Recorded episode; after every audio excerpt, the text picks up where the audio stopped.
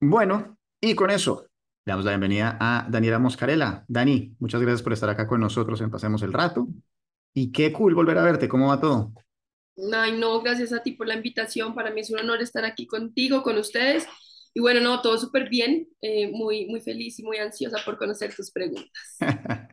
Estoy seguro que te van a gustar. La primera no es nada del otro mundo, pero es importante para las personas que no saben quién es Daniela Moscarella. Puedes decirlo de la manera más literal metafísica que se te ocurra. ¿Quién eres? Bueno, pues Daniela Moscarella es una emprendedora, yo diría emprendedora serial, ya pues desde el 2012 hasta el día de hoy he creado eh, seis empresas propias y además hoy en día pues dentro de esas empresas tengo una consultora donde lo que hago es ayudarle a otras personas a crear sus empresas también y obviamente a sacarlas adelante, todo lo que es estructuración y reestructuración de compañías. Em, tengo también pues mis redes sociales donde soy generadora de contenido. Em, básicamente lo que hago es dar tips de emprendimiento, tips de negocios, eh, de transformación digital, de, estrategia digital. Y bueno, pues también escribí un libro el año pasado, bueno, tengo dos libros, pero digamos que el, el, libro que tiene que ver como con todo este tema empresarial se llama Todo lo puedes, lo saqué el año pasado con una editorial muy linda y, y gracias a Dios pues también ha sido eh, algo muy gratificante y pues un proceso bastante chévere para mí. Entonces, bueno, digamos que a grandes rasgos eso, eso soy. Soy mamá de Alana, tengo una chiquita de tres años. Eh, bueno, y nada, es básicamente mi motor en la vida, pero bueno, e, esa soy. Excelente respuesta. Estuve averiguando muchas cosas, inclusive que ya no conocía de ti, porque nosotros nos conocemos hace ya muchísimo tiempo. Casi que duele eh, revisitar el pasado y darse cuenta que nos conocemos por hace como 15 años. y me llamó la atención saber que tienes una varita mágica en tu casa. Cuéntanos, ¿para qué tienes eso? Sí, tengo una varita mágica en mi casa. Em, a ver, digamos que en mi casa yo la tengo llena de, diferentes como cosas. Yo, yo les llamo, eh, o sea, como anclas. Para mí son anclas. Entonces son distintas cosas que me recuerdan distintos mensajes en mi día a día.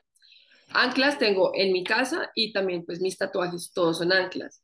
Entonces, cuando yo, digamos, tengo un cuadro de un león que lo tengo ahí en mi baño, lo veo todos los días apenas me despierto, pum, ahí está el cuadro del león. Y ese león me recuerda mi fortaleza. Tengo otro cuadro que es un cuadro eh, de una rosa rosada, divino, eh, que me recuerda que uno debe florecer todos los días, como no importa qué te esté pasando, no importa que, cómo te has despertado hoy, florece todos los días. Y así tengo distintas cosas, tengo una hojita que me recuerda a mi abuelo porque es una hojita del árbol pues que plantamos cuando mi abuelito murió y él pues era como ese ejemplo a seguir de vida para mí. Y la varita mágica pues es lo mismo, es un ancla más que me recuerda que la magia sí se puede hacer. Obviamente hay que trabajar, hay que fortalecerse para sacar adelante los sueños, pero la magia pasa cuando uno, uno la, la busca. Entonces es como ese reminder o ese, sí, como recordatorio. ese recordatorio que me dice, Dani, la magia sí existe, la tienes en tus manos, tienes que crearla.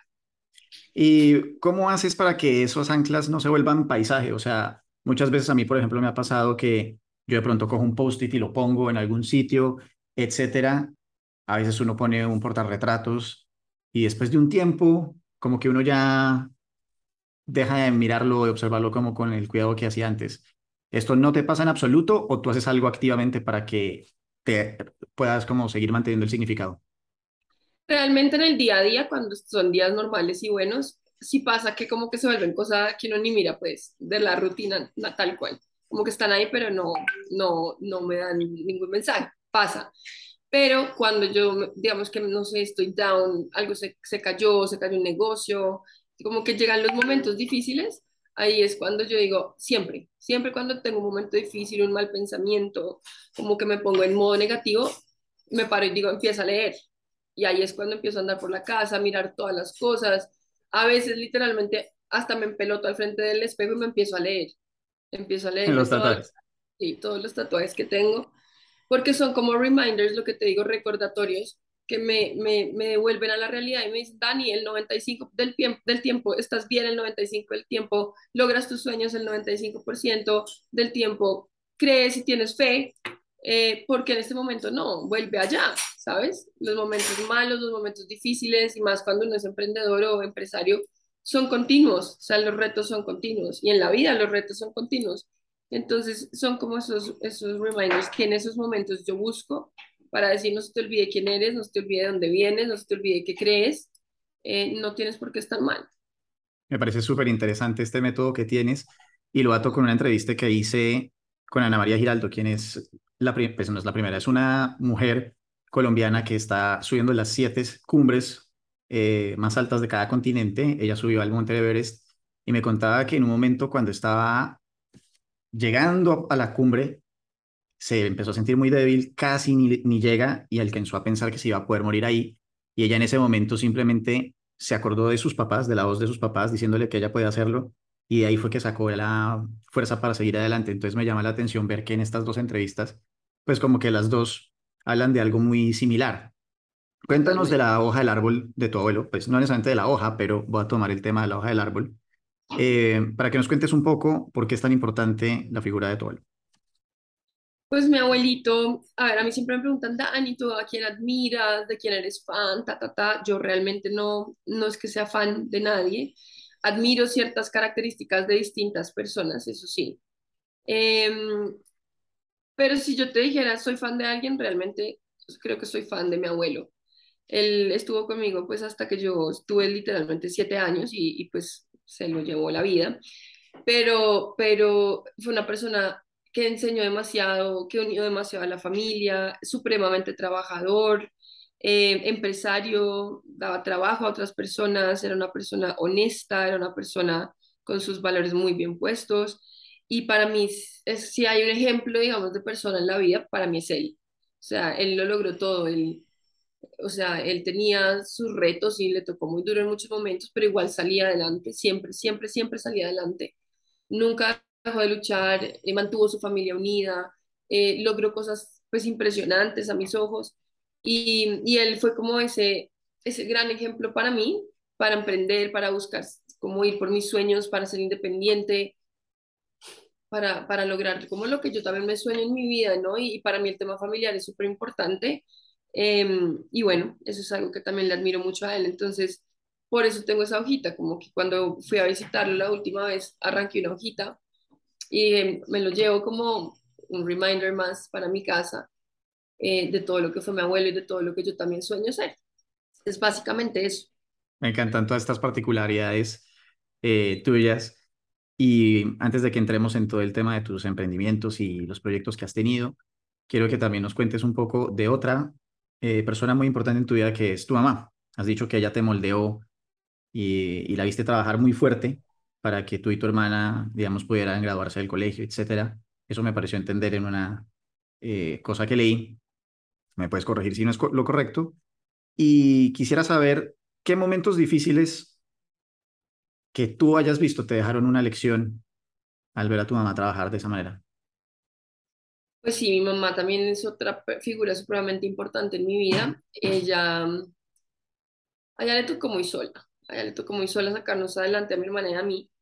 Em, y digamos que yo la vi luchar mucho desde que era muy chiquita. O sea, mi abuelo muere, mi abuelo era como ese gran apoyo de mi mamá y desde ahí mi mamá pues le entran un montón de dificultades y realmente ella fue como la persona o la mujer que me hizo darme cuenta de que uno como mujer también puede solo, ¿sabes? No necesitas un hombre al lado, no necesitas un papá que te cuide, tú puedes sola. Entonces, eh, bueno, yo lo veo todos los días, o sea, realmente el tema de las mujeres, sí, cada día se empoderan más, sí, cada día van más por sus sueños, son más independientes, pero igual sigue estando como esa, como esa tradición, como esa cultura del machismo, que ni siquiera hablo de parte de los hombres en este momento, sino de parte de las mujeres. Las mujeres mismas se lo han creído, las mujeres mismas han dicho, hey, es que si yo no puedo, yo no puedo sola, yo no puedo si no tengo a alguien al lado. Y eso yo lo veo todos los días cuando llegan como mis emprendedoras a, a, a consult, pues como a, a, consultoría, a pedirme asesoría. A veces les da tanto miedo que lloran, lloran diciéndome, Dani, yo quiero montar empresa, pero no soy capaz, me da mucho miedo, estoy sola, no sé cómo hacerlo, se sienten muy solas. Y siento que es algo que viene muy de esa tradición y esa cultura que tenemos como tan arraigada y que obvio se está tratando de cambiar, pero pues sigue ahí. Eh, yo digamos que no la viví, por lo que te digo, yo vi a mi mamá salir adelante sola, yo vi a mamá luchársela sola, pasamos momentos difíciles y aún así, pues acá estoy, ¿sabes? Tuve todas las posibilidades, fui al mejor colegio, a la mejor universidad, hice mi máster y todo gracias a ese esfuerzo y a esa lucha constante de mi mamá. Mm, entonces es, es eso, por eso es tan importante ya para mí, porque, porque me dejó ese mensaje de, hey, no necesitas a nadie, te necesitas a ti y tú solita puedes salir adelante. Y Mm. así he hecho yo mi vida hoy en día, ¿sabes? Yo, eh, pues, o sea, cuando he estado sola y han sido muchos los momentos que he estado sola, he sacado adelante mis sueños solita y independientemente de que esté con alguien o no esté con alguien, siempre he sacado mis sueños adelante solita. Eh, en este momento, por ejemplo, acabo de separarme y, y aún así sigo adelante. Pues fue súper chévere, de hecho me, me, me agradezco mucho ser independiente, porque sin eso pues tal vez estaría aguantando cosas que no tendría que aguantar. ¿Cómo, yo te voy a preguntar esto más adelante, pero qué bueno que lo tocas de una vez. ¿Cómo afectó tener una hija a la hora de pensar en separarte o no? A ver, para una mujer, cuando hay hijos de por medio, siempre es una razón demasiado fuerte para quedarse. O sea, tu hijo siempre va a ser una razón demasiado fuerte para quedarte. No, digamos que no es lo correcto, porque uno debe estar en una relación por las razones correctas, pero mm, uno como mamá siempre quiere una familia pues tradicional para su hijo. Uno como mamá siempre quiere que su hijo esté bien, ojalá tenga a su papá y a su mamá en la misma casa, todo, pero realmente a veces no es sano, o sea, a veces no es sano y, y sí, hay que intentarlo. Yo lo intenté muchísimo, yo duré mucho tiempo intentándolo, sacar adelante pues las cosas, tratar de conformar esa familia como ideal, pero las cosas no se dieron y termina uno haciéndose daño a uno mismo y detrás va el hijo de uno. O sea, inmediatamente el siguiente afectado es tu bebé. Entonces, eh, pues digamos que a mí me costó entenderlo y me, me costó como aceptarlo, pero mira, es donde esté tu paz y la de tu hijo. O sea, de nada sirve tener una familia así, perfecta, papá, hijo, perro, gato, sí, de nada sirve tener esa familia si realmente no son felices y no están en paz.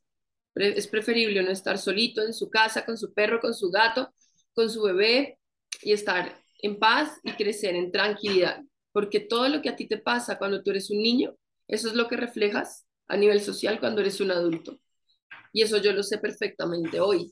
No lo quería para mi hija y lo que te digo, pues sí, nos extraña cuando yo no estoy con ella, cuando el papá no está con ella, pero en este momento es lo más sano para ella y sé que mientras ella crezca en paz, viéndonos a nosotros ser amigos y hacer las cosas bien, ella va a estar bien a largo plazo.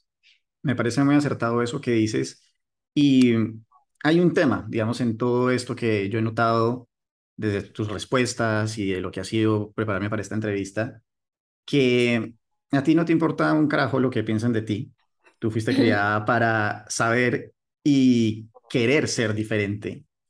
Cuéntame un poco de ese momento en el que te tomaste un año sabático para definir qué hacer con tu vida y eso atarlo un poquito con el tema de que te criaron para ser diferente y querer ser diferente. Pues la verdad, André, o sea, mi familia siempre quiso que yo estudiara, pues como que hiciera, hiciera así algo que me diera peso en la cola, ¿no? Em, y sí, o sea, digamos que yo sí me dejo llevar en ciertas cosas, pues por ese orden, digamos que ya está establecido en la sociedad, me parece que es- hay cosas que son correctas, pero también hay cosas que no. O sea, hay cosas que yo digo, pucha, es lo que me haga feliz es que es mi vida, o sea, tengo una vida.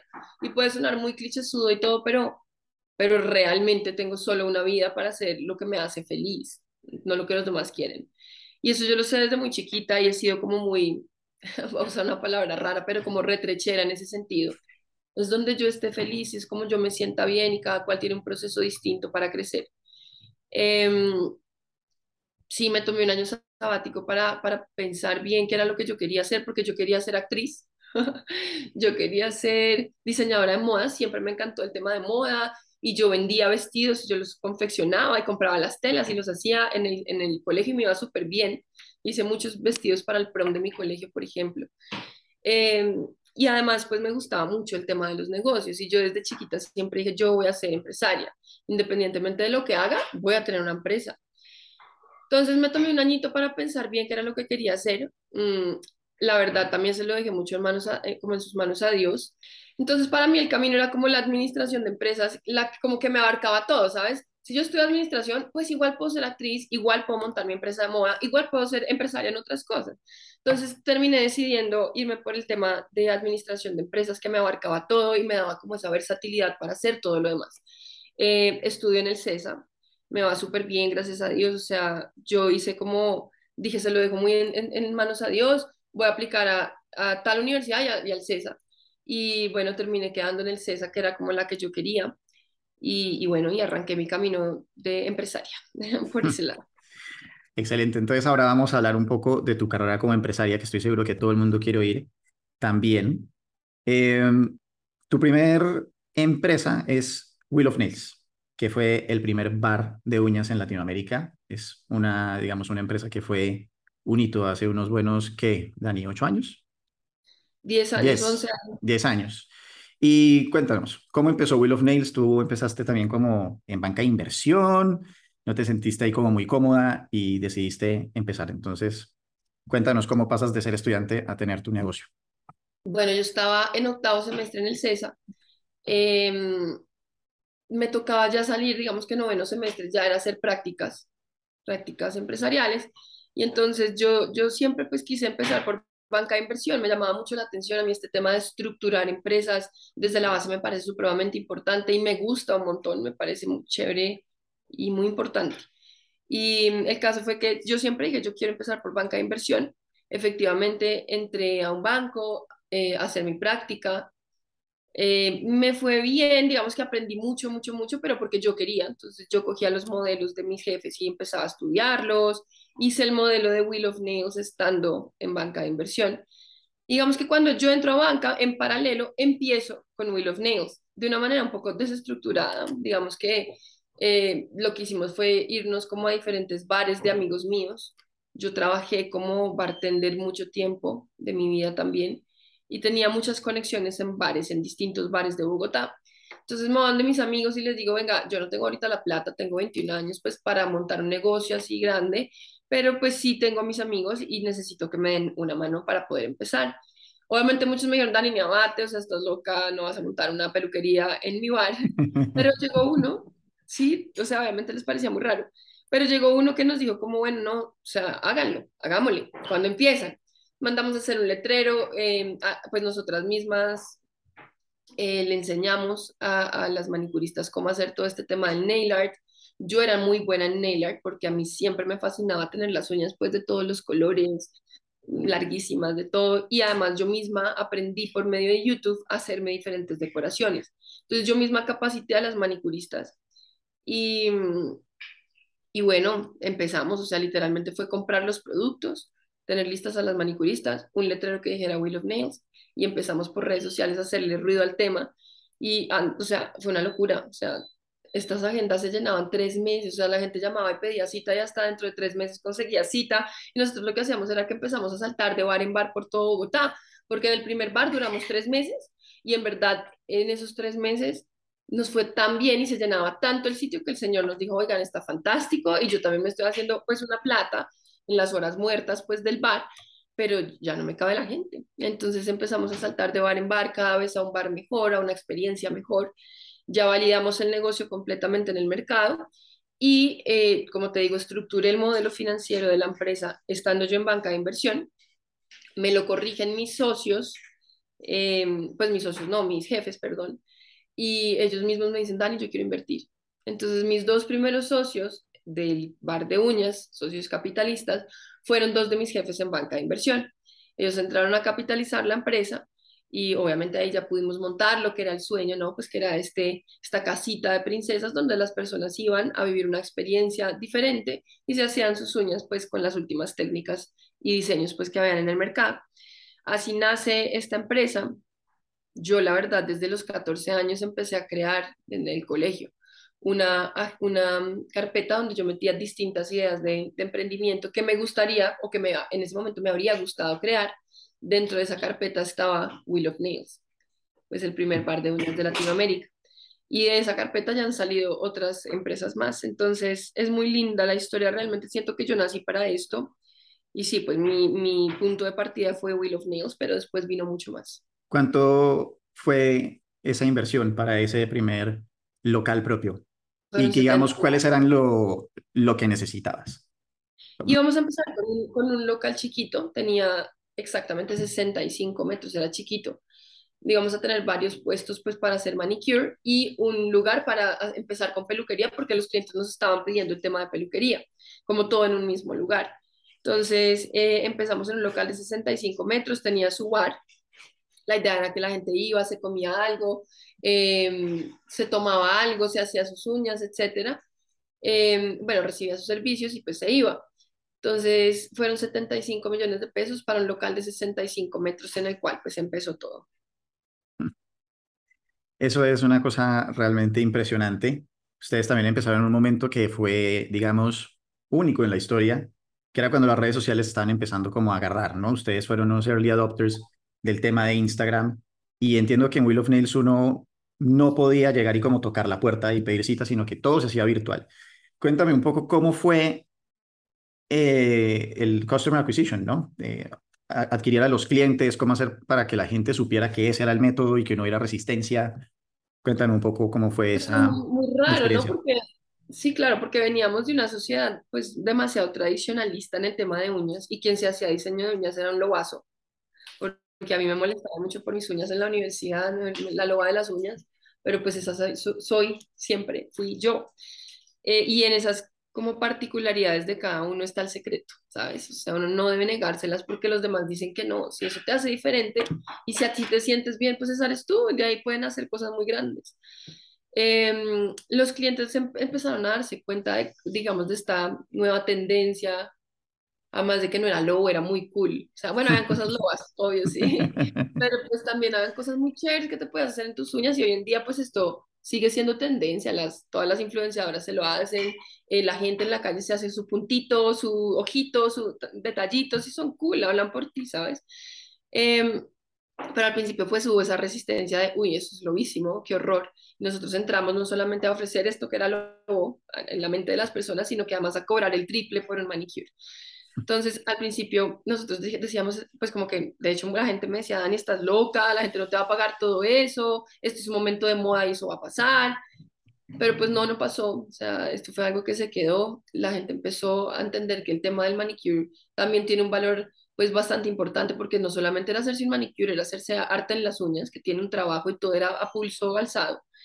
Em, digamos que eso fue como, sí, hubo un cambio en ese mercado importante eh, se volvió un tema supremamente de moda en ese momento, fue un boom de las uñas. Y obviamente las redes sociales ayudaron demasiado. Nosotros llegamos a tener 4 millones de seguidores en redes sociales, 4 millones de seguidores. So, obviamente eh, se volvió como una bolita de nieve y cada día crecía y crecía y crecía más. Y bueno, también el negocio llegó a crecer un montón. Llegamos a tener una casa de 205 metros donde no solamente ofrecíamos uñas, pelos, spa capilar, spa facial, de todo em, sino que en verdad pues las experiencias, las fiestas que se hacían ahí, los, las mismas marcas ar- a- arrendaban el lugar para hacer cosas, era súper chévere. Entonces fue, fue como un momento muy de boom de las uñas, de boom de las redes sociales, además las uñas son supremamente visuales, el pelo también es supremamente visual y era una plataforma perfecta para nosotros poder darnos a conocer y crecer. Se juntaron todas las cosas. A mí me, me parece espectacular esta historia. Tocaste un tema muy interesante que fue el de las copias. Y como Wheel of Nails fue un negocio revolucionario, siendo el primer nail bar de Latinoamérica, pero de todas maneras tenía un modelo de negocio muy replicable. Y salieron muchísimas copias, tú lo mencionaste. ¿Cómo hiciste para protegerte de la competencia y para mantenerte siendo el líder del mercado? Pues ahí sí, realmente, André, cuando tú haces las cosas bien, siempre te van a querer copiar, siempre. Y digamos, nosotros tratábamos de blindarnos mucho. Obviamente, pues el tener una comunidad tan fuerte a ti te blinda inmediatamente. Pero hay otros factores como en verdad tienes que estar innovando constantemente. Y nosotros éramos muy buenas en eso. Mensualmente nosotros sacábamos, yo les decía, los bombazos, algún bombazo al mercado. Entonces, no, que las uñas burbuja, que las uñas con agua por dentro, que las uñas ta, ta, ta. Nos movíamos en medios eh, tradicionales, en medios digitales constantemente, hacíamos fiestas, activaciones, íbamos a ferias, eh, nos íbamos a La Guajira a pintarle los, las uñas a los niños de La Guajira. Siempre estábamos como lanzando bombazos, diciéndole a la gente, aquí estamos, te tenemos lo último, te tenemos la mejor experiencia, etcétera. Y eso nos mantenía vigentes. Pero claramente llegó un punto en el que el mercado se saturó demasiado y la cosa empezó a bajar un poco. No puedo decir que no, sí empezó a bajar un poco. Eh, y obviamente ahí vienen como los momentos difíciles, ¿no? Siempre fueron cinco años de momentos muy buenos, de crecimiento constante, etcétera. Eh, y de un momento a otro, pues de, de, alguna manera empezamos a vivir como no una crisis para nada, porque siempre el, el, negocio estuvo muy bien, sino como un momento como de estabilización en el mercado, donde además habían varias otras marcas ya surgiendo, naciendo, etcétera, y pues de, de pronto las ventas ya no eran las mismas. Entonces, en ese momento nosotros eh, decidimos salir con las franquicias, ya tenemos una marca supremamente posicionada, teníamos requerimientos de franquicia, en o sea, tenemos 900 y pico requerimientos de franquicia alrededor del mundo, en Asia, en España, en Colombia, en todos lados. Eh, entonces decidimos sacar nuestro modelo de franquicias y ahí es cuando yo me empiezo a sentir rara. Empiezo a decir, pucha, no me estoy sintiendo feliz, no me estoy sintiendo bien con mis socios en este momento, estábamos teniendo muchas diferencias, ellos querían llevar el negocio por un lado y yo por otro ya habiendo terminado de estructurar todo el tema del de, el modelo de franquicias y estábamos ya en los primeros primeras negociaciones para venderlo, yo dije, no, yo no quiero seguir acá. Y fue muy raro porque era mi bebé de cinco años, yo lo amaba, escucha, yo me proyectaba mucho con esa empresa, pues a futuro, pero de un momento a otro dije, como que no, no me sentía ya feliz, me estaba aburriendo con lo que estaba haciendo, sentía que tenía que hacer otra cosa. Y André, cuando a ti el corazón te dice eso, eso siempre es por algo. Por ahí no es. Y Tal vez sí fue, sí fue durante esos años. Fue perfecto. Y hoy en día yo agradezco mucho esa experiencia. Pero llegó el punto en el que dije, no, acá no es. Y entonces decidí vender mi, mi participación en la empresa. Bueno, tuve muchos problemas con mis socios. Decidí vender la participación de mi empresa eh, y salirme y montar pues otras compañías. y mirando en retrospectiva, lograste entender qué fue lo que te hizo, o sea, qué era eso que en ese momento no comprendías que te hizo salirte. Empecé a tener muchas diferencias con mis socios y a sentir que de alguna manera me estaban como truncando el camino, la visión que yo tenía. Y la verdad, Andrés, yo siempre quise, o sea, yo siempre me soñé como si iba a tener reconocimiento, tenerlo en temas empresariales, ¿sabes? No porque tengo una peluquería, no porque puedo enseñar maquillaje, que igual me parece fantástico, hay gente que lo hace y me parece buenísimo. Entonces a mí mi socia me decía, Dani, empieza a generar contenido, empieza a posicionar tú, empieza a hablar de belleza. Y yo, yo sé que este es el tema que va con mi negocio, pero yo no quiero que me reconozcan por eso. Yo quiero que me reconozcan porque soy una empresaria, una tesa, como mi abuelo, ¿sabes? Y no por solamente por eso, sino porque además generó un valor tremendo a la sociedad. O sea, sea yo soy, siempre he sentido que uno, uno tiene la responsabilidad de devolver un poco de todas las bendiciones que ha tenido y para devolverlo uno tiene que compartir con los demás, sea conocimiento, sea experiencia, sea lo que sea, pero hay que aportar también desde lo que uno hace. Y no quiero decir que con mi empresa en ese momento no estuviera aportando. Obvio sí, empoderábamos a la mujer, la mujer iba y, mejor se sentía fantástica, se relajaba, etcétera. Pero más allá de eso, yo sentía que tenía un propósito más grande. Yo escribí mi primer libro estando en Will of Nails, se llamaba Siempre Lindas by Will of Nails. Lo, escribí con mi socia en ese momento. Y yo escribí ese libro y yo solo le decía a Dios, yo me sueño algún día poder escribir un libro de negocios. O sea, me lo sueño. Y obvio, lo escribí, me puse feliz y fue un éxito. Pero no era lo que yo vine a hacer a este planeta, ¿sabes?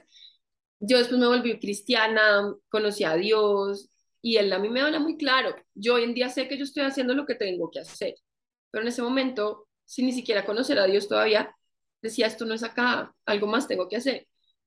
Y efectivamente así fue. Yo en las redes sociales, yo le dije a Andrea, mira, yo sé que yo hablando de belleza puedo crecer demasiado, puedo tener un millón de seguidores pasado mañana, porque en ese momento sabíamos cómo crecer a esos números. Pero no es mi tema y no quiero hacerlo. Yo quiero hablar de negocios. Y empecé a hablar de negocios. Desde ese momento, desde que tenía Will of Nails, les contaba mis experiencias, qué me había pasado, qué problema, cómo había solucionado, ta, ta, ta. De hecho, creé un, creé un blog que se llama daniellamoscarella.com y empecé a subir tips de emprendimiento. Y obvio, empecé a crecer más lento, pero era lo que yo me soñaba. Y está bien para mí. Después, bueno, pues empecé a crear otras empresas y todo se me daba con las empresas. Empecé como a estructurar un método para emprender. Por ahí hay gente que le dice el método de Moscarela. Y, y ese es el método con el cual yo estructuro hoy en día no solo mis empresas, sino las de los demás. Entonces, pues estoy ahí, estoy creando valor para la sociedad, estoy ayudándole a otros con sus sueños a sacarlos adelante, a ir por el camino de una manera más estructurada para que obviamente no se revienten. Eh, si están mal, les ayuda a sacar adelante lo que esté mal, les ayuda a posicionarse en digital. Y bueno, pues Diosito me regaló la oportunidad de escribir este libro que me soñé desde hace 10 años. Cuando sales de Will of Nails, ¿ya sabías lo que ibas a hacer? ¿Tenías claro cuál era el siguiente proyecto o simplemente saliste y voy a figure it out? Tenía mucho miedo. La verdad, cuando salí de Will of Nails, yo me quedé con una mano atrás y otra adelante y en ese momento yo vivía sola y yo dependía de mi, de mi sueldo. Ni siquiera tenía ahorros. Pero para mí era inminente salirme. O sea, era o me salgo cuando a mí me pasa eso y es que eso está escrito en mi libro. Cuando yo llego a un punto en el que digo, no me siento bien acá, no me siento bien acá, no me siento bien acá, a mí me entra una desesperación horrible y en días tomo decisiones que me pueden cambiar la vida a 360, pero en días tomo decisiones y me voy, chao, me fui. Vendí esa empresa en 15 días. Tomé la decisión y en 15 días la, la que la, la vendí. Y después de eso, pues nada, me quedé un poco en el aire, la verdad pues tenía la plata que tenía de la venta de Will of Nails, entonces no me daba tampoco tanto miedo el tema económico en ese momento, pero eh, obvio, tenía que ponerme a hacer algo. Ya estaban dando Mama Soaps, que fue la primera jabonería experiencial del país, la creé con mi mamá, se la creé a mi mamá, para que ella también tuviera pues sus ingresos, su empresa, su proyecto, algo que hacer. Eh, fue divina esa empresa, esa empresa duró conmigo seis años, con nosotras seis años, y fue fantástica, o sea, le dio mamá para todo, ella era feliz haciendo sus jaboncitos, montamos laboratorio, Vima, de todo. Pero yo sabía que yo eso no iba a poder vivir en mucho tiempo, por el contrario, era una empresa que a mí me iba a demandar. Entonces yo dije, no, yo tengo que montar algo más. Y a mí, varios emprendedores me habían empezado a pedir que les ayudara con sus redes sociales. Yo les decía, yo no, yo no sé nada de esto, lo que yo he hecho lo he hecho muy empíricamente. No importa, Dani, ayúdenos, usted tiene el gusto, usted tiene el, el tiempo en este momento, haga. Y yo, bueno, empecé con tres marcas de tres amigos míos. Y la verdad, pues me estaba yendo bien con eso, a ellos les gustaba, empezaron a crecer en redes, les estaba, sí, estaba funcionando el tema. Cuando yo salgo de Will of Nails, yo, a mí me llama una marca muy reconocida de este país a decirme que me vaya como influenciadora de ella a Cancún. Eh, pues éramos 20 influenciadoras. Yo estaba un poco triste y todo con todo lo que había pasado y dije, ay, pues si me voy, igual me van a pagar. Me fui, eran 12 días. Los primeros seis días, la verdad, la pasé mal, estaba triste, hacía todo lo que la marca me pedía que hiciera, pero yo estaba muy mal por dentro. Yo decía, ¿qué voy a hacer? Perdí mi empresa, pero pues la tenía que perder, o sea, no podía seguir ahí. Eh, y ahora no sé qué voy a hacer. Y empecé a orar. En esos tiempos fue que yo entré a la iglesia cristiana y conocí a Dios y la verdad empecé a ver muchos milagros pasar. Entonces el sexto día, como que dije, ya, suelto todo esto, voy para adelante, ¿qué voy a hacer? Y digo, voy a montar lo que se llamaba o lo que se llamó Boost Digital Agency, que fue mi empresa de posicionamiento de marca en digital. Pues André, yo llegué a Colombia, o sea, yo un día, pues nada, yo cuando tenía tiempo, literal me iba al cuarto y me ponía a estructurar, a estructurar, a estructurar la empresa. Me demoré tres días estructurando y el tercer día saco un, un post en mis redes sociales que dice, ¿dónde están los emprendedores que quieren posicionar sus marcas y crecerlas en digital? Al otro día amanecí con 71 mensajes. 71 mensajes. Inmediatamente empecé a contactar a los clientes. En todos los momentos que tenía libres, yo llamaba a los clientes, ta, ta, ta. Y yo llegué a Colombia teniendo 8 clientes, 8, 7 clientes. Eh, y ganándome un poquito más de lo que yo me ganaba en Will of Nails. Qué locura. Y ahí nace pues esta empresa, creció un montón, hoy en día es una empresa que cambió de nombre, se llama Demoscarela Digital, Eh, tenemos cubrimiento en España, en Estados Unidos y en distintas ciudades de Colombia. Eh, bueno, y tenemos marcas muy grandes. Trabajamos con Avianca, hemos trabajado con Universal Music, hemos trabajado con Agatha Ruiz de la Prada, bueno, distintas marcas grandes, pero realmente el propósito de esa empresa está en el emprendedor, en ayudar al emprendedor, porque el emprendedor no puede pagarle a una agencia grandota. El emprendedor tiene un presupuesto muy limitado y es un esfuerzo muy grande para ellos sacarlo. Entonces, lo que hacemos es ayudar al emprendedor a posicionarse en digital lo más rápido posible para que puedan empezar a vender y obviamente pues a salir adelante con su negocio. Entonces tengo ambas líneas, empresas grandes y emprendimientos. Las empresas grandes obviamente pues les ayudamos con sus objetivos y a las chiquitas o a los emprendimientos a salir adelante en el mercado y poderlo penetrar de la mejor manera. Digamos que con los emprendimientos es más un tema de consultoría, o sea, ustedes como que los, los enseñan y los dejan ir y volar, o de hecho les hacen contenido y todo este tema mi agencia es una agencia muy distinta a todas las demás, o sea, no, no pienses que es una agencia normal, porque a mí me tocó estructurarla para poder prestarle los servicios a los emprendedores a los precios que yo les doy. Entonces es muy distinta a las demás, pero funciona perfecto. Hacemos todo para ellos, descubrimos los cinco ejes de la estrategia digital es decir, te hacemos el contenido, los videos, te hacemos los copies, hacemos la pauta publicitaria, hacemos estrategia, hacemos todo lo que tiene que ver con influencer marketing, activaciones, mejor dicho, es todo. Te cubre todo. Es básicamente lo mismo que hago para las empresas grandes, solo que para las empresas grandes pues tengo equipos más grandes y obviamente pues los requerimientos son mayores. ¿Sí variedad, sí. ¿Cuánta gente puedes tener trabajando para ti? En total, en este momento yo diría que somos como unos 20 y pico, 22, diría yo, en todo el mundo. Estamos regados por todos lados. Ok, o sea, que hacen teletrabajo y todo ese tema. Cuéntame cómo... Bueno, sí, tuvimos oficina, pero la verdad la cerré porque nadie iba. Todos trabajamos virtual desde donde estemos. ¿Y hiciste algo para aprender, digamos, como gerencia y gestión y manejo remoto o lo fuiste haciendo empíricamente? Es algo que simplemente se te dio. Se me dio, sí, se me dio. Qué locura. Quiero que me cuentes un poco entonces de tu eh, relación con Dios. Esto a mí siempre me trama, porque es un tema que noto que es recurrente en muchas personas exitosas. Yo no soy particularmente una persona muy creyente. Eh, entiendo que tú en un momento tampoco lo eras y luego te convertiste a partir de un tema de, de una depresión que tuviste. Compárteme un poco cómo te acercas a Dios y cuáles son, por ejemplo, unos eventos en los que tú dijiste, definitivamente me está oyendo, Él está aquí? ¿Cómo se manifiesta? Yo estaba pasando por un momento de ansiedad, no depresión, eran altos y bajos, pero pues más que todo era ansiedad y estaba supremamente mal, o sea, estaba pasándola demasiado mal. Em, y en una de esas, como que por primera vez en mi vida, yo, yo dije, no, o sea, yo ya intenté todo, yo ya no puedo más, ya no puedo más, yo no puedo más.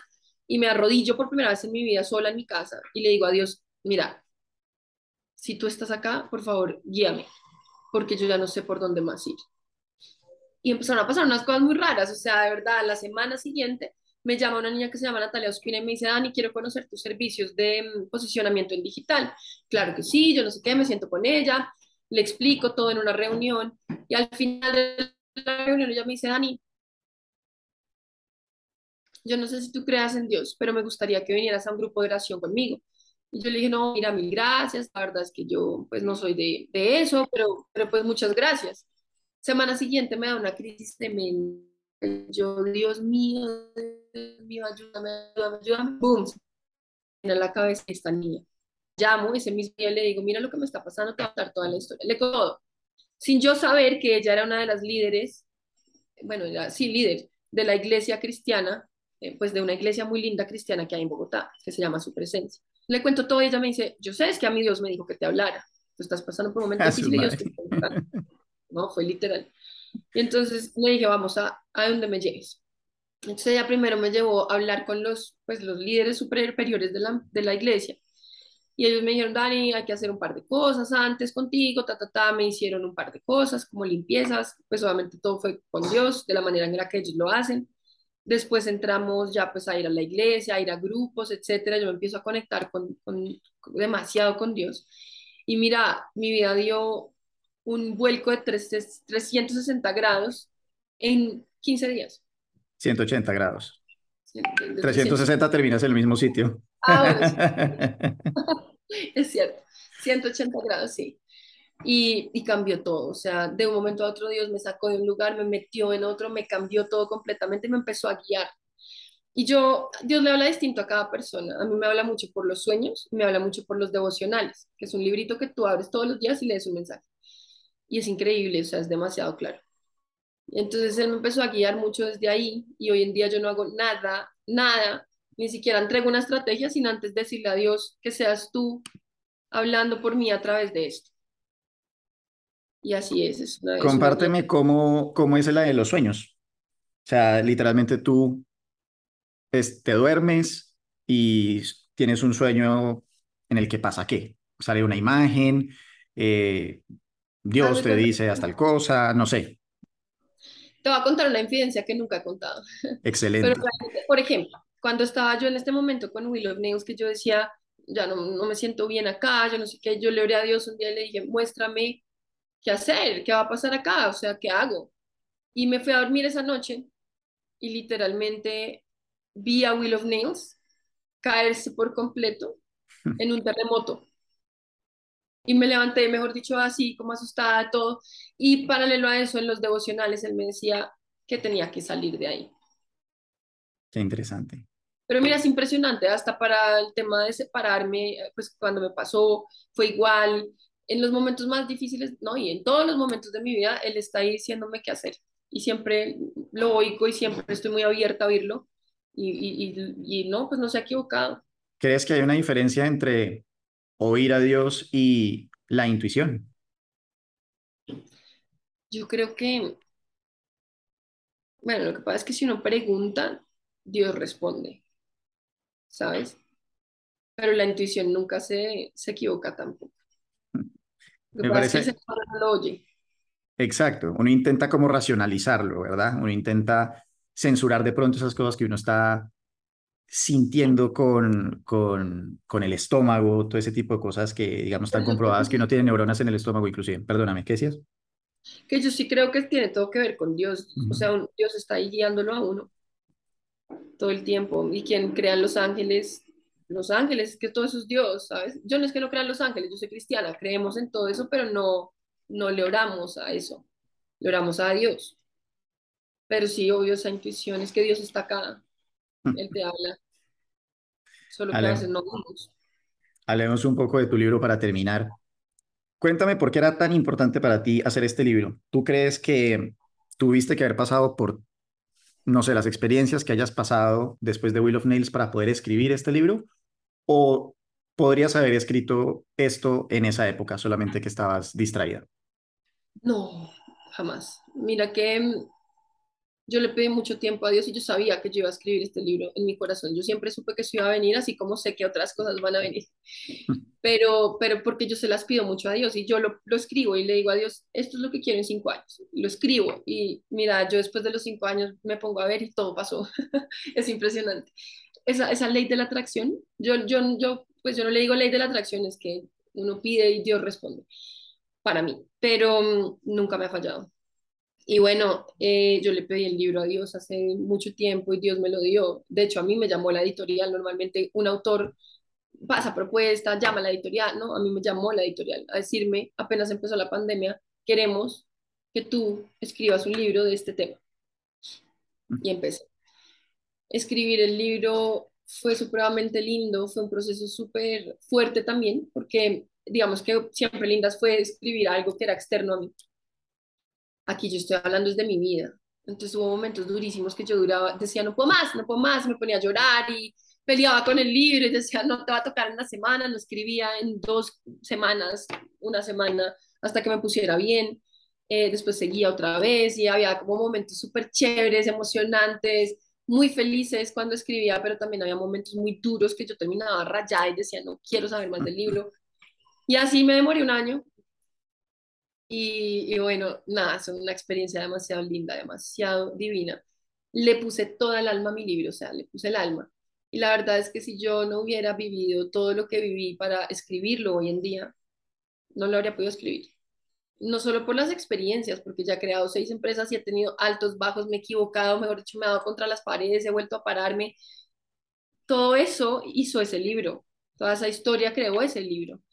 Sin eso no lo habría podido escribir y yo sabía, yo sabía que cuando yo tenía 21 años y estaba en Nails, no era el momento de escribirlo, no sabía nada, estaba empezando.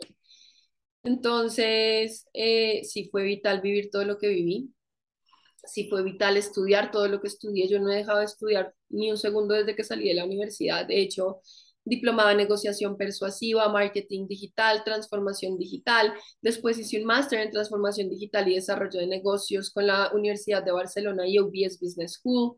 Em, ahorita estoy en cursos de TikTok, eh, voy a empezar un diplomado en innovación y emprendimiento diplomado, no, una certificación en innovación y emprendimiento con la Universidad de Salamanca ahorita en septiembre. Y bueno, ahí voy, ahí voy. Nunca he dejado de estudiar y todo eso fue lo que nutrió este libro. Es un libro de mucho valor. se han vendido más de 4.000 unidades ya. Eh, y bueno, siguen comprándolo, sigue estando en las librerías más importantes del país.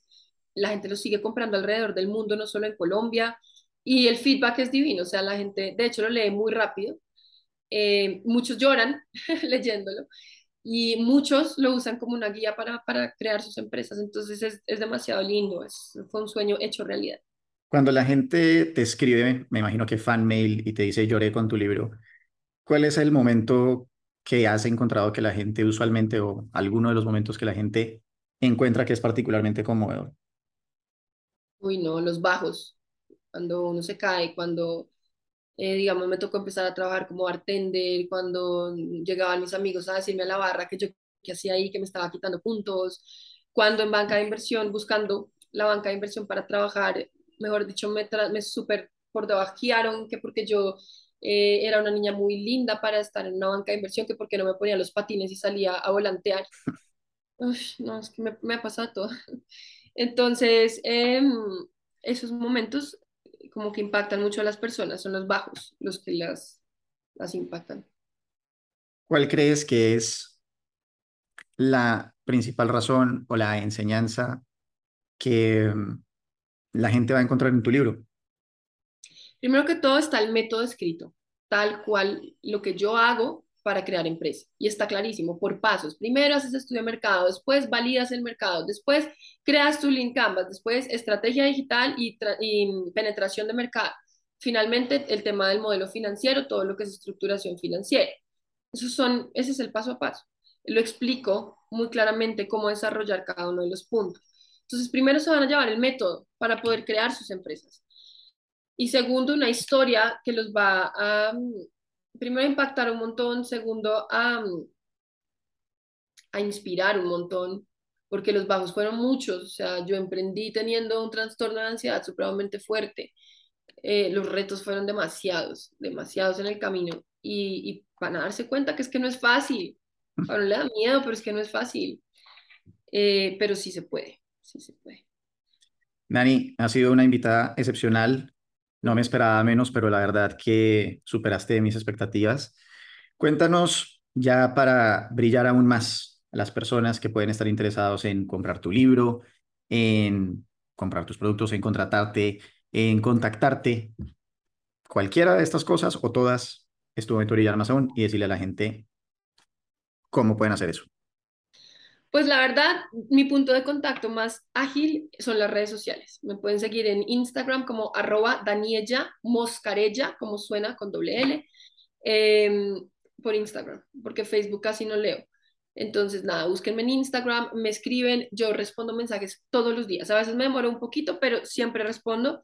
Y ya ustedes me dicen, Dani, quiero tu libro, te mando el link. Dani, quiero una consultoría, te mando el link. Todo, pues yo lo cubro ahí para que ustedes puedan también eh, lograr sus objetivos de pronto con nosotros. Entonces, súper bienvenidos. ¿Tu libro dónde pueden conseguirlo? Está en Carulla, en El Éxito, en la Panamericana, en la Nacional, pues la Librería Nacional. También lo pueden encontrar eh, pues en digital por medio de buscalibre.com. Ahí pones Daniela Moscarela, te sale el libro y te lo mandan a tu casa a domicilio, donde sea que estés en el mundo. ¿Amazon también? En Amazon también está el audio, el, ¿cuál el? Es que tengo varias versiones. Está el audiobook y está el ebook. Entonces también en Amazon lo pueden comprar, el ebook. Eh, bueno, hay varias plataformas, la verdad, y sí estamos como en varias. Narrado por ti. Sí, 100%.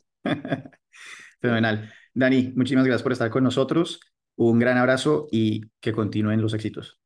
Ay, amén. Y bueno, nada, gracias por esta invitación tan linda. Eh, para mí siempre es un honor estar acá. Vale, chao. Bueno, si se quedaron hasta este momento significa que pasaron un muy buen rato. Recuerden que pueden ver los mejores clips del programa haciendo clic acá y no se les vaya a olvidar suscribirse. Nos vemos.